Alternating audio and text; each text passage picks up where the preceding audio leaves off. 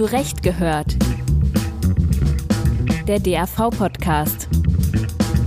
Die Anwaltschaft schrumpft einfach. Und da muss man halt gucken, wie man das schafft, dass die Leute dabei bleiben. Und da muss man eben auch auf die Frauen zählen. Und da muss man auf deren Belange eben mehr Rücksicht nehmen. Wenn man das nicht tut, dann wird es nicht funktionieren. Wir haben immer noch eine gläserne Decke, daran hat sich nichts geändert. Die ist zwar erfolgreich an einigen Stellen durchstoßen worden, manchmal ist sie auch ganz dünn oder manchmal ist sie auch brüchig, aber sie ist immer noch da und zwar sowohl in den Köpfen als auch tatsächlich. Und diese muss wegfallen war ganz bestimmt eine Form von Feministin, nicht nur weil sie jetzt die erste im Beruf war und eine Vorkämpferin für den Beruf, sondern weil sie eben auch für Rechte von Frauen tätig geworden ist. Und ich glaube, ganz genau das ist die Definition von einer Feministin. Hallo und herzlich willkommen zu einer neuen Folge von Zurecht gehört, der Podcast-Serie des Deutschen Anwaltvereins. Mein Name ist Stefan Petro und ich begrüße Sie und euch hier aus Leipzig gemeinsam mit meinem Berliner Kollegen Tim Sander. Hallo auch von mir. Was Sie, was ihr hier gerade hört, ist Teil einer Doppelfolge.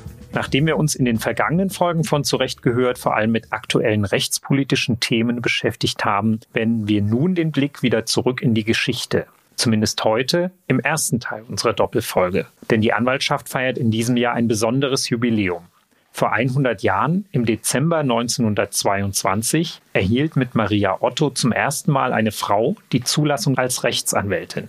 Vor dem Hintergrund dieses Ereignisses wollen wir uns heute mit der Person Maria Otto beschäftigen und fragen, wie ihr Weg in die Anwaltschaft verlief, welchen Widerständen sie begegnete, wie ihre damals zu 100 Prozent männlichen Kollegen und die Berufsorganisation der Anwaltschaft ihr begegneten, weshalb sie überhaupt Rechtsanwältin werden wollte und wie die Situation für Juristinnen in den 1920er Jahren insgesamt war.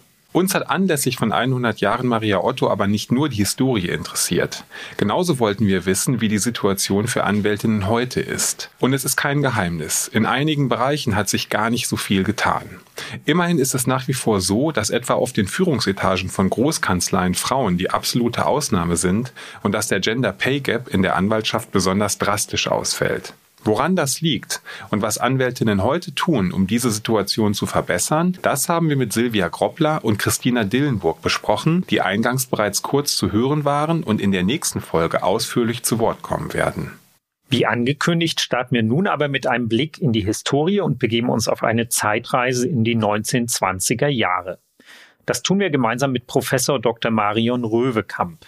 Marion Röwekamp ist Juristin und Historikerin und hat am Colegio de Mexico in Mexiko-Stadt den Wilhelm und Alexander von Humboldt-Lehrstuhl inne. Marion Röwekamp hat zahlreiche Studien zur Geschichte deutscher Juristin vorgelegt, unter anderem die Monographie Die ersten deutschen Juristinnen, eine Geschichte ihrer Professionalisierung und Emanzipation 1900 bis 1945. Zum Beginn des Gesprächs wollten wir zunächst mehr darüber erfahren, wer Maria Otto eigentlich war mit der am 6. August 1892 in Weiden in der Oberpfalz geborenen Maria Otto erhält erstmals eine Frau die Zulassung zur Rechtsanwaltschaft. Könnten Sie für uns die Person etwas beleuchten und umreißen? Ich weiß, dass sehr viel über sie nicht bekannt ist. Ja, damit wollte ich jetzt eigentlich auch ansetzen, dass tatsächlich über Frau Otto nicht so viel bekannt ist wie über andere Juristinnen, weil sie keine Autobiografie geschrieben hat. Also wir haben wenig äh, Texte von ihr, die jetzt irgendwie uns Ausschluss geben könnten darüber, wie sie getickt hat und wer sie war. Insofern, äh, wie sie als Person war, das Einzige, was ich, was ich gefunden habe, ist das Urteil von einem Kollegen. Und der hat Maria Otto als eine sympathische, überragende Person, eine Frau mit einem intelligenten Blick, im Wesen sehr moderat, eine gestandene Frau, aber keine Feministin beschrieben. Ich bin mir jetzt nicht sicher, ob die Einschätzung jetzt vollzunehmen ist äh, über sein Urteil, dass sie keine Feministin war. Damit bin ich vielleicht nicht ganz einverstanden. Das liegt vielleicht daran, dass der Begriff Feministin in Deutschland schon immer, muss man sagen, also seitdem der Begriff aufgekommen ist in Frankreich, ähm, Deutschen Schwierigkeiten mit dem Begriff hatten und das irgendwie eine Form von Schimpfwort ist, geworden ist in Deutschland. Insofern vermute ich, dass der Kollege der Frau Otto was Gutes tun wollte, als er gesagt hat, dass sie keine Feministin ist. Er wahrscheinlich meinte, war, dass sie kein typischer Blaustrumpf war, dass sie nicht hässlich war oder keine alte Jungfer. Das, was man allgemein als als Feministin eben versteht in Deutschland. Ähm, aber sie war ganz bestimmt eine Form von Feministin, nicht nur, weil sie jetzt die erste im Beruf war und eine Vorkämpferin für den Beruf, sondern weil sie eben auch für Rechte von Frauen tätig geworden ist. Und ähm, ich glaube, ganz genau das ist die Definition von einer Feministin. Insofern, ähm, ja, wie war Frau Otto? Sicher entschlossen. Ich vermute, dass sie ein Einzelkind war und dass die Eltern hinter ihr standen, was ganz entscheidend war zu dem Zeitpunkt, weil die Schul- und Studiengebühren für Frauen, also wesentlich höher lagen als für Männer, weil die Ausbildung einfach länger war und man auch nicht so richtig sah in den Familien, warum man Mädchen ausbilden sollte. Also insofern ist es eine Kombination von einer Familie, die hinter der Tochter steht und der Entschlossenheit der jungen Frau. Und ähm, was ich sicher war, war auch typisch für die Generation von Juristinnen, sich bewusst war, dass die Entscheidungen, die sie betreffen, auch eine ganze Reihe von anderen Frauen betreffen, äh, betreffen und sie für die Frauen auch tätig werden wollte. Ich glaube, dass gerade die Tatsache, dass es eben nicht so viel gibt über sie, typisch ist für die Frage, wie mit Frauen in in äh, frühen Positionen umgegangen wird. Ich vermute, ein Mann, der jetzt, wenn wir die Situation andersrum drehen würden und davon ausgehen würden, dass Männer sind, wie Männer sind und Frauen sind, wie Frauen sind, ein Mann bestimmt eine Biografie über seine Zulassung als erster Mann zu der Rechtsanwaltschaft geschrieben hätte. Und dass sie das eben nicht getan hat, ist, ist eben auch typisch. Wie verlief Ihr Weg und wie verliefen Ihre Bemühungen um die Zulassung zur Rechtsanwaltschaft? Gibt es aus Ihrer Sicht da zentrale Ereignisse, Entscheidungen und Etappen, die man irgendwie nachvollziehen kann? Ich denke, Maria Otto war unter den Juristinnen wiederum eine Ausnahme, weil es relativ schnell gegangen ist. Tatsächlich war sie diejenige, die, weil sie einfach zehn Jahre später auch geboren wurde als die meisten anderen Pionierinnen, ähm, ist bei ihr der, die Berufszulassung also relativ ähm, zügig gegangen im Vergleich zu den anderen, weil viele von den anderen haben dann zwischen 1909 und 1911 schon promoviert. Das heißt, die mussten ihre Examenskenntnisse noch über einen viel längeren Zeitraum aufrechterhalten als Maria Otto. Was jetzt typische Etappen waren, das liegt daran, muss man wieder ein bisschen darüber reden, dass in Bayern die Sachen ein bisschen anders gelaufen sind als im Rest vom Reich. Und in Bayern ist Maria Otto ja zugelassen worden.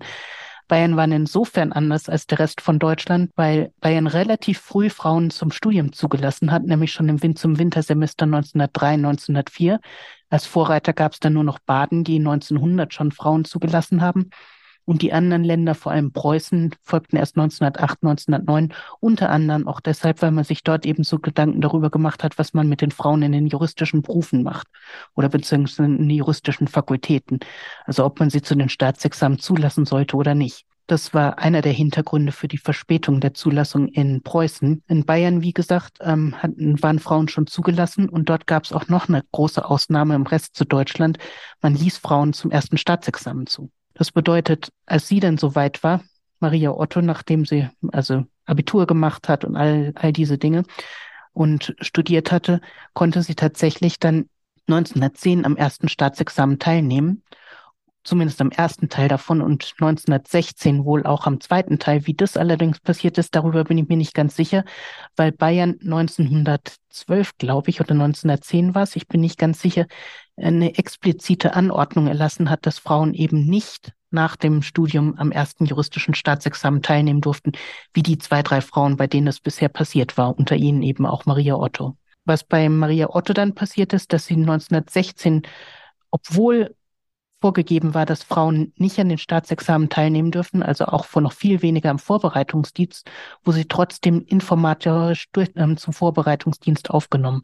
Also da gibt's immer diese diese Widersprüche insgesamt bei den Juristen, dass auf der einen Seite die Regelung erlassen wurde, dass es auf keinen Fall geht, aber irgendwie dann doch wieder die Ausnahmebestimmungen geschaffen wurden, dass es zumindest zum Teil ging. Aber natürlich war es bei den, der Vorbereitungsdienst war zu dem Zeitpunkt drei Jahre lang und Maria Otto wurde auch nicht bezahlt im Gegensatz zu ihren männlichen Kollegen. Und ähm, nachdem sie dann fertig war, hat sie in verschiedenen Anträgen immer wieder an das bayerische Staatsministerium beantragt, auch zum zweiten Staatsexamen ähm, teilgenommen zu werden.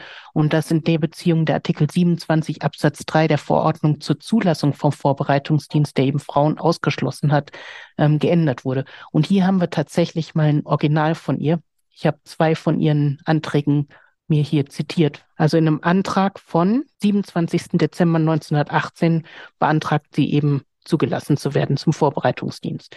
Die neue Zeit hat für die Frauen im politischen Leben die völlige Gleichstellung mit den Männern geschaffen.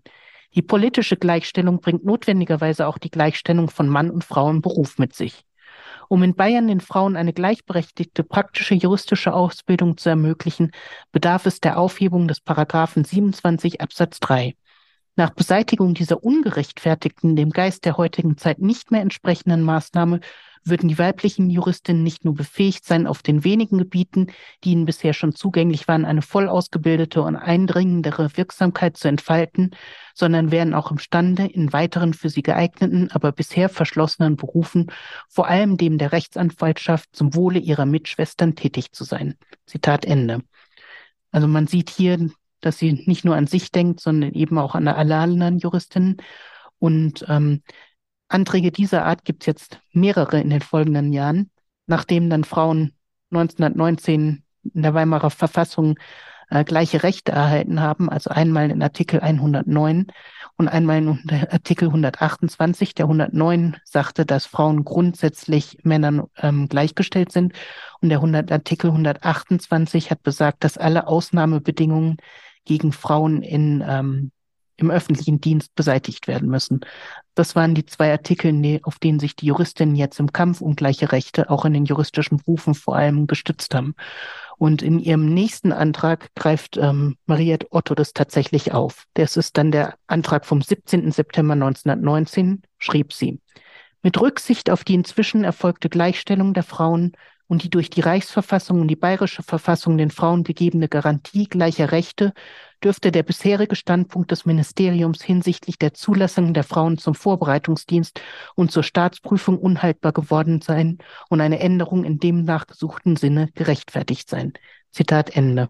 Also ihre Anträge blieben in der Regel unbeantwortet. Wenn sie beantwortet wurden, dann immer nur in dem Sinne, dass ähm, man keine Änderungen sieht. Änderungen gab es dann erst, nachdem Preußen und Sachsen vor allem Frauen ausnahmsweise zum juristischen zweiten Staatsexamen zugelassen haben. Und als dann, also schon Ende 1921, einer ihrer Anträge geht dann durch. Ähm, aber und sie hatten darf dann im Juni 1922, hier so einen Monat bevor Reichs der, also das äh, reichsweite Gesetz zur Zulassung von Frauen zu den juristischen Berufen erlassen wurde, darf sie dann endlich ihr zweites Staatsexamen ablegen. Aber ähm, sie hatte bis 1919 auch den Vorbereitungsdienst gemacht und das ist das, was ich meinte, dass der Zeitspanne bei ihr vergleichsweise kurz ist zwischen 1919 und 1922 im Vergleich zu den anderen, womit ich jetzt nicht ihre Leistung minimieren möchte. Das ist trotzdem furchtbar über die Jahre die, dieses Examenswissen aufrechterhalten zu müssen. Das wissen wir alle, die ähm, juristisches Staatsexamen gemacht haben und ähm, ja schon allein in der Form gelitten haben, nehme ich an. Ähm, was sie dann nach der Zulassung wollte, und das fand ich auch interessant, ist, dass sie ein Jahr später darum gebeten hatte, in den Justizdienst von Bayern aufgenommen zu werden und dass das wiederum abgelehnt wurde, trotz des Reichsgesetzes und trotz der Verfassung, weil man meinte in Bayern, dass Frauen nicht zum Richteramt geeignet sein. Und das war ja auch eine Haltung, die sie durchgehalten haben bis 1945, äh, trotz des Reichsdrucks. Im Fall von ähm, Maria Otto mag das eine Sache gewesen sein, weil sie bei den juristischen Staatsexamen jetzt nicht so hoch abgeschlossen hat. Aber es gab später noch eine andere Kandidatin, die Margarete Freien von Erfer, die tatsächlich als, ich glaube, unter den ersten drei Besten abgeschlossen hat und auch die nahm man in Bayern also nicht auf. Sie sagten es gerade schon, die Weimarer Verfassung bringt die prinzipielle formelle Gleichstellung von Mann und Frau und dann entsprechend auch das Gesetz über die Zulassung der Frauen zu den Ämtern und Berufen der Rechtspflege vom 11. Juli 1922. Wie haben sich Rechtsanwaltskammer und Deutscher Anwaltverein dazu verhalten, zu dieser neuen Situation? Also prinzipiell würde ich gerne noch mal einen, kleinen Schritt äh, vorgreifen mit der, mit den äh, Gleichheitsbedingungen, den, die die Weimarer Verfassung geschaffen hat. Für Frauen hätte ja grundsätzlich viel geändert werden müssen. Also nicht nur die Gesetze für die Juristinnen, sondern auch das Familienrecht hätte geändert werden müssen. Das war eigentlich der große, große Brocken oder der große Herausforderung, die anstand. Ähm, und die Frage der Juristin war in dem Vergleich eigentlich eine kleine äh, Veränderung, die nur bestand. Aber wenn man jetzt den großen Kampf von Frauen um gleiche Rechte in der Weimarer Republik anschaut, ist tatsächlich die, der Kampf um die Zulassung der Frauen zu den juristischen Berufen einer der wenigen Kämpfe, den die Frauen gewonnen haben. Es gibt, sagen wir mal, 10, 15 Schauplätze. Und wenn man die Schauplätze alle anschaut, ist, ist neben dem Frauenwahlrecht dass äh, der, der Zugang der Frauen zu den juristischen Berufen einer der wenigen Punkte, in denen die Frauen gewonnen haben. Insofern muss man sagen, das war eine große Ausnahme und das wollte ich hier nochmal betonen. Und das liegt unter anderem daran, dass sich die Frauen aller Fraktionen in die Parlamentarierinnen in dem Fall zusammengeschlossen haben und auch eine gemeinsame Haltung hatten, und das dann eben auch mit der Hilfe vor allem der Sozialdemokraten und Gustav Radbruch durchkämpfen konnten.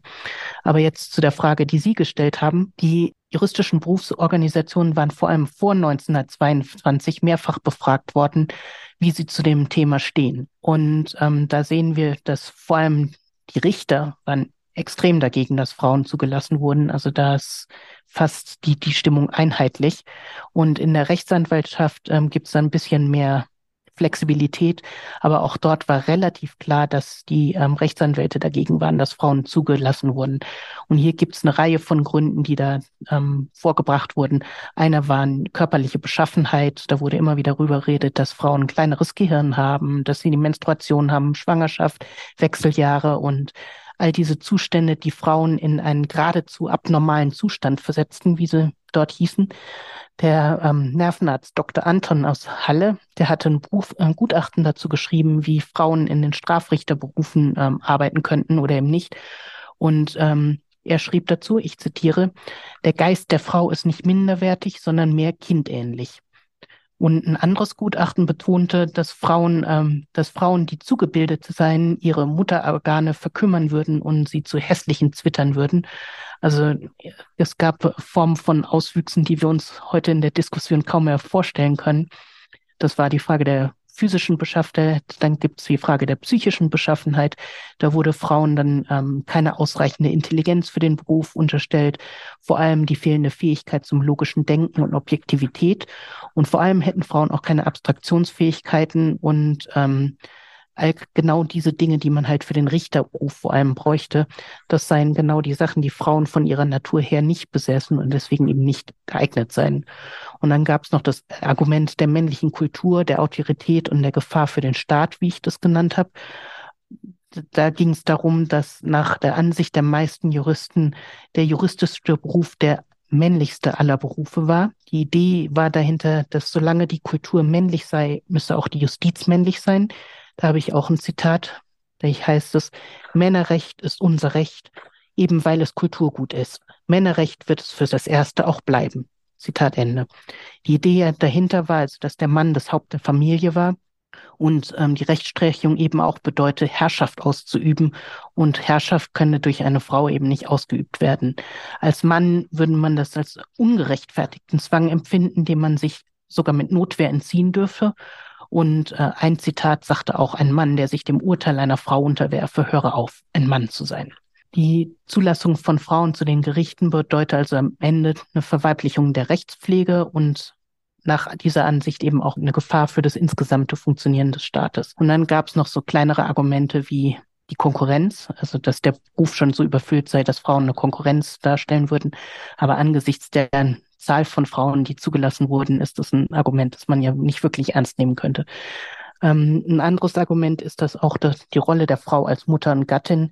Da ging es vor allem darum, dass man meinte, dass Frauen eben nicht gleichzeitig in den beruflich ähm, tätig sein könnten und Frauen und Mütter sein konnten. Und das war ein Argument, das tatsächlich von Frauen auch aufgenommen wurde viele von den ersten Juristinnen fanden sich in diesem Zwiespalt. Wir sehen es ja auch bei Maria Otto, die nicht verheiratet war. Das ist häufig nicht jetzt aus Mangel an Verehrern oder äh, an Möglichkeiten geschehen, sondern von anderen Juristinnen wissen wir, dass sie sich tatsächlich darüber viele Gedanken gemacht haben und auch der Meinung waren, dass eben nur das eine oder das andere ging. Ähm, wie es jetzt im Fall von Maria Otto war, wissen wir nicht, aber es ist durchaus möglich, dass sie eben auch für sich beschlossen hat, dass nur eins von den beiden geht. Wie ist Ihr Weg oder wie, wie läuft es dann bei ihr beruflich eigentlich weiter? Einerseits. Und ähm, ist sie weiterhin aktiv? Weiß man da noch was? Gibt es da noch schriftliche Äußerungen oder ist sie in Vereinen aktiv, die da sozusagen sich allgemein noch für Frauenrechte einsetzen? Sie war auf jeden Fall am Anfang für ein Jahr noch in der Kanzlei, in der sie auch vorher schon gearbeitet hatte, war sie als Rechtsanwältin angestellt. Und danach hat sie sich selbstständig gemacht und hat dann über mehrere Jahrzehnte, also von 1923 bis 1974, in der eigenen Kanzlei gearbeitet. Was man weiß, ist, dass sie sehr viel gearbeitet hat und dass für sie ihre Klienten sozusagen mehr waren als nur Klienten, sondern auch eine Form von Familie, für die sie dann auch wirklich da war, so häufig bis neun Uhr im Büro geblieben ist und gearbeitet hat und immer ein offenes Ohr hatte für die Nöte von ihren Mandanten. Auch das ist relativ typisch für die ersten Juristinnen. Das hört man immer wieder, dass sie ein anderes Verständnis davon hatten, ähm, wie man als Anwalt tätig werden sollte.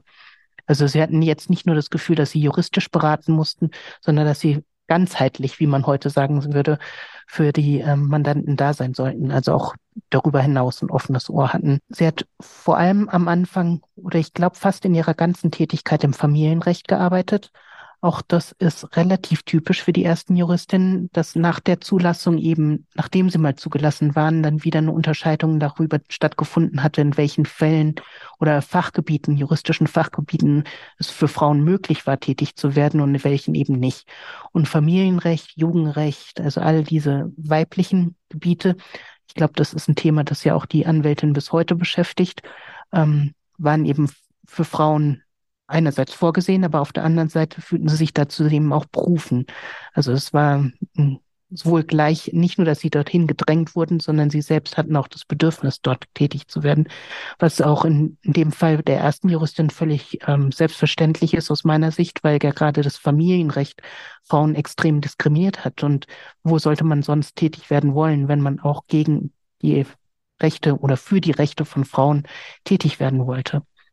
Also was sie viel auch übernommen hat, war Vormundschaften. In irgendeinem Artikel wird sie auch als die Mutter der Witwen und Waisen bezeichnet, weil sie so viele Vormundschaften übernommen hatte. Und ähm, auch das passt natürlich ganz gut. Ist der Weg sozusagen von ihr in den in die Rechtsanwaltschaft und dann eben auch dort als Familienrechtlerin ähm, auftreten zu können, vielleicht ein Mittel zum Zweck, um für diese Menschengruppe und für diese Menschen da zu sein, die sie vielleicht sozial und gesellschaftlich geächtet und, und schlecht gestellt wahrnimmt. Also im Sinne von einer sozialen Arbeit und dass es weniger der, ähm, die Juristerei an sich ist, die sie jetzt vielleicht so sehr fasziniert, sondern eher das, was ihr das an Werkzeug an die Hand gibt, um, ähm, also ist sie eher eine Sozialreformerin als eine Frauenrechtlerin vielleicht sogar oder vermischt sich hier beides einfach? Also ich glaube, das vermischt sich beides und äh, ist, ist sozusagen in, ineinander verwoben. Das ist eine gute Frage. Also die meisten Juristinnen, wenn man sie gefragt hat oder wenn noch rauszufinden ist, warum sie überhaupt Jura studieren wollten, hatten soziale Gründe angegeben. Also, dass sie gesehen haben, wie ihre Mütter im Recht, nachdem der Vater gestorben ist, benachteiligt wurden oder weil sie es gesehen haben in den Berufen des Vaters. Man sieht es ganz häufig, dass diese Formulierung ist, ich wollte Jura studieren, um zu helfen, um an den Wurzeln des Rechts eben sozial was drehen zu können. Also das ist ganz typisch, gerade für die erste Generation der Juristin und bestimmt auch für Maria ähm, Otto. Und man sieht das ja auch, also sie jetzt vielleicht noch ein bisschen weniger als andere Figuren aus der ersten Generation, die ihren Kampf immer damit verbunden haben, für um gleichzeitig, also um ihren Berufsgang zu kämpfen, aber gleichzeitig auch für die Rechte der Frauen im Allgemeinen.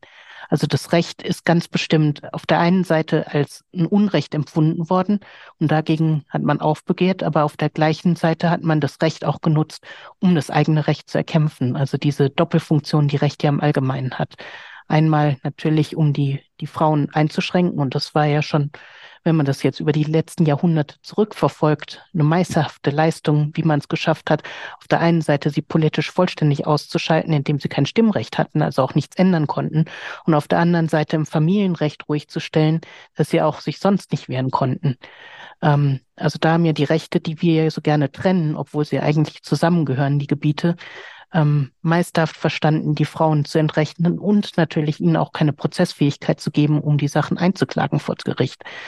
Wenn man sich das mal genau anschaut, ist die Entrechtung der Frau eine Geschichte, die, die ziemlich gut geplant war am Ende. Und natürlich war das das, woran oder wogegen die ersten Juristinnen vor allem vorgegangen sind. Und das auf nationaler Ebene und vor allem auch auf internationaler Ebene. Und Maria Otto war da sicher als eine der ersten Juristinnen auch mitbeteiligt, wenn auch nicht jetzt in der allerersten Reihe wie die anderen. Aber da kommen wir zurück auf Ihre andere Frage, ob sie nach der Berufszulassung eben noch tätig war in, in, ähm, in äh, Verbänden, die sich für die Rechte von Frauen eingesetzt haben. Also was sie war, sie war Mitglied ähm, des Ausschusses für Ehegüterrecht im Bund Deutscher Frauenvereine. Der Bund Deutscher Frauenvereine war die Zweigstelle des International Council of Women, der 1988 in Washington gegründet wurde und der in verschiedenen Ländern eben Zweigstellen hatte. Und der Bund Deutscher Frauenvereine, also der BDF, war die deutsche Zweigstelle, war aber gleichzeitig auch die Dachorganisation von fast allen deutschen Frauenvereinen. Und ähm, der BDF, wie auch verschiedene andere Vereine, hatte sich in der Weimarer Zeit und vor der Weimarer Zeit natürlich auch immer wieder für die Reform des Familienrechts eingesetzt. Und hier war sie eben Spezialistin in dem Ausschuss für Ehegüterrecht. Und was sie noch gemacht hat, es gab in München den berühmten Verein für Fraueninteressen, der am Anfang von Sophia Gutsticker ähm, gegründet worden ist und dem auch eine andere Juristin, Marie Munk, als Vize lange gearbeitet hat, bevor sie denn eben auch Juristin wurde. Und hier ist Maria Otto, also ich glaube, solange sie gelebt hat, hat sie für den Verein gearbeitet. Also das bedeutet, sie hat Frauen und das vor allem armen Frauen, ähm, die nicht die Mittel hatten, um zum Anwalt zu gehen, unentgeltlich Recht, ähm, Rechtshilfe gegeben.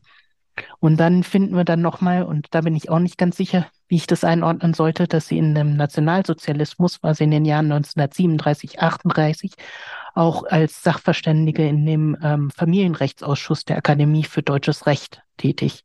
Da war sie eine von vier Frauen, die in diesem Ausschuss saßen, die einzige, die keine äh, Nazi Funktionärin war, aber sie ist eben tätig geworden. Und ob das jetzt daran lag, ähm, dass sie vielleicht noch das letzte Ende von Emanzipationsrechten für Frauen eben retten wollte, oder ob sie sich eben auch doch Bauchpinsel geführt hat dadurch, das weiß ich nicht. Da haben wir auch keine Unterlagen zu.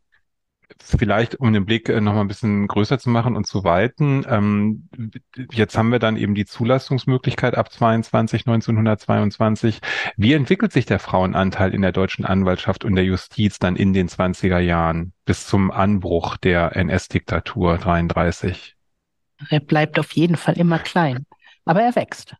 Also die Zahlen sind, sind missverständlich. Also die, gerade die Zahlen, die die Reichsstatistik liefert.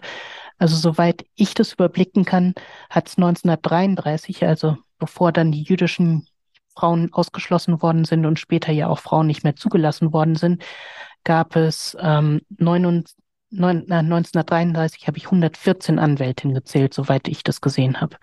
Also es ist nicht allzu viel. Und in der Richterschaft ähm, habe ich 1933 sechs planmäßige Richterinnen in Preußen und in Sachsen fünf, in Württemberg eine. Also zwölf oder dreizehn Richterinnen gab es Festangestellte. Also es ist minimal der, der Anteil, den sie weiterhin gebildet haben. Staatsanwältinnen und Notarinnen gab es auf jeden Fall noch nicht in der Form. Sie sind schon ein bisschen drauf eingegangen mit der, mit den Arbeitsfeldern, die besetzt wurden, aber vielleicht können wir da noch mal ein bisschen drauf eingehen, wie sich die Arbeitsrealität von Rechtsanwältinnen äh, und ihre Position im Berufsstand dann äh, entwickelt hat. Ähm, einerseits in welchen Rechtsgebieten sie tätig waren, aber weiß man da auch was, ähm, ob man, sagen wir mal, ähm, dann fünf, sechs Jahre später, kann man da schon von einer Normalität sprechen? Also gibt es da Verlautbarungen auch vom DAV zum Beispiel? Ähm, oder bleibt das für die meisten Männer im Berufsstand eigentlich ein Unding, dass jetzt auch Anwältinnen äh, aktiv sind? Also mein Eindruck war, dass sich sowohl die, die Arbeitsgebiete schnell auch dann ausfächern, dass es also Frauen gibt, die jetzt nicht nur im Familienrecht tätig werden, wenn das auch eins der Hauptgebiete blieb. Und ähm, darüber, wie jetzt die, die Männer in den Berufen dann mit den Frauen umgegangen sind, auch darüber wissen wir relativ wenig. Also es gibt, gibt Zeugnisse dahingehend, dass Frauen sagen, dass sie übermäßig äh, freundlich behandelt wurden, also schon patronisierend ähm, es gibt Frauen, die, die sagen, sie haben immer noch Diskriminierung erfahren. Und äh, mein Eindruck ist, dass die, dass bei den ersten Juristinnen so war, wie es häufig ist bei den ersten, dass sie so als Ausnahmen behandelt wurden, dass man einfach das, man nimmt sie noch nicht so richtig ernst, sondern in der Form, je länger man jemand als Ausnahme behandeln kann, bedeutet das ja, dass Frauen noch nicht die Normalität sind. Und das bedeutet, man kann halt mit diesen einzelnen Frauen besser umgehen, als wenn man weiß, dass da jetzt ganz viele kommen, die dann vielleicht auch nicht mehr die besten Staatsexamen haben wie die ersten Frauen und die vielleicht nicht mehr bereit sind, so viel zu arbeiten wie die ersten Frauen. Also ich habe das Gefühl, dass sie eben noch als Ausnahmeerscheinung behandelt wurden und in, insofern ähm, es ist alles gab, aber eher eine Form von, das ist schon okay, solange halt nicht allzu viele kommen. Jetzt von den, von den Anwälten selbst habe ich wenig dazu gelesen. Man sieht immer, man findet ab und zu mal wieder Zeitungsartikel, die eben äh, Prozesse, an denen Frauen beteiligt sind, dann beobachten. Das findet man. Und da werden die Frauen häufig als ähm, ja, sehr gut beschrieben, aber sehr mütterlich. Also es wird immer wieder betont, dass die Frauen eben keine typischen Blaustrümpfe sind, sondern eben auch weiteren Damen sind. Also das ist das, was die Zeitungsartikel meist mehr beschäftigt, ist die Frage, wie die Frauen auftreten, als wie sie inhaltlich sind. Und wenn die Prozesse gewonnen werden und wie die Frau geredet hat und so, geht es mehr um, um so die, das Äußere als um den Inhalt. Die Öffentlichkeit, also die Zeitungsartikel schildern die Frauen immer relativ professionell, aber halt sehr mütterlich, ähm, damenhaft. Dann ähm, ist es dann auch schon relativ schnell wieder vorbei mit dieser neu gewonnenen Freiheit, denn mit dem Anbruch der NS-Zeit beginnt eine neue Phase der Diskriminierung weiblicher Rechtsanwältinnen, die erneut aus dem Berufsstand ausgeschlossen werden. Also bei Maria Otto, glaube ich, hat sich nicht allzu viel verändert, weil sie war keine Jüdin und sie war schon zugelassen. Also soweit ich das beurteilen kann, ist sie ganz einfach normal weiter tätig geworden. Aber für die jüngeren Anwältinnen oder für die Anwärterinnen, die Anwältin werden wollten, da hat das einen Riesenunterschied gemacht, der Nationalsozialismus. Also für, für die Richterinnen ist dann häufig, gab es eine Veränderung, weil gerade Hitler nicht wollte, dass Frauen hinter und vor der Bank tätig wurden. Und ähm, dann geschaut wurde, dass die Frauen, die schon als Richterin zugelassen worden waren, die wurden dann mehr so in Personenstands, also in, in, in Bereiche versetzt, die nicht öffentlich waren, Grundbuchamt und in dem Frauen eben nicht öffentlich sichtbar wurden. Aber bei den Anwältinnen, soweit ich das weiß, die schon zugelassen waren, die konnten eigentlich ganz gut weiter tätig werden. Für die sich viel verändert hat, waren eben 1933 dann die jüdischen Anwältinnen, die ohne Wenn und Aber und auch ohne Ausnahmebedingungen wie die jüdischen Anwälte sofort entlassen wurden. Und für die Frauen, eben die jüngeren Frauen, die noch Anwältin werden wollten, für die hat sich dann auch viel verändert, weil ab 1935 dann die Anwaltsordnung so geändert wurde, dass Frauen eben nicht mehr zugelassen werden konnten. Und das bestand auch weiterhin fort. Da gab es auch keine Erleichterungen in dem Sinne, als der Krieg begonnen hat. Was sich da verändert war, dann natürlich, dass viele von den Anwältinnen eingezogen wurden und die Anwältinnen durften dann als deren Vertreter wieder tätig werden. Das findet man ganz viel. Aber dass sie jetzt aus eigenem Recht als Anwältin dann doch zugelassen worden sind, später, glaube ich, habe ich keinen einzigen Fall gefunden. Mit diesen Einblicken in die Weltkriegsjahre geht der erste Teil unserer Doppelfolge zum Thema 100 Jahre Maria Otto zu Ende. Wir danken unserer Gesprächspartnerin Marion Röwekamp für diesen spannenden Ausflug in die Historie der deutschen Anwaltschaft und dafür, dass sie uns die Person Maria Otto in all ihren Facetten näher gebracht hat. Der zweite Teil, der sich mit der Situation von Anwältinnen im Hier und Heute beschäftigt, erscheint bereits in der kommenden Woche. Für heute bedanken wir uns für die Aufmerksamkeit. Wie immer freuen wir uns über Fragen, Anregungen und Kritik unter zurechtgehört.anwaltverein.de und damit sagen wir Tschüss und bis zum nächsten Mal.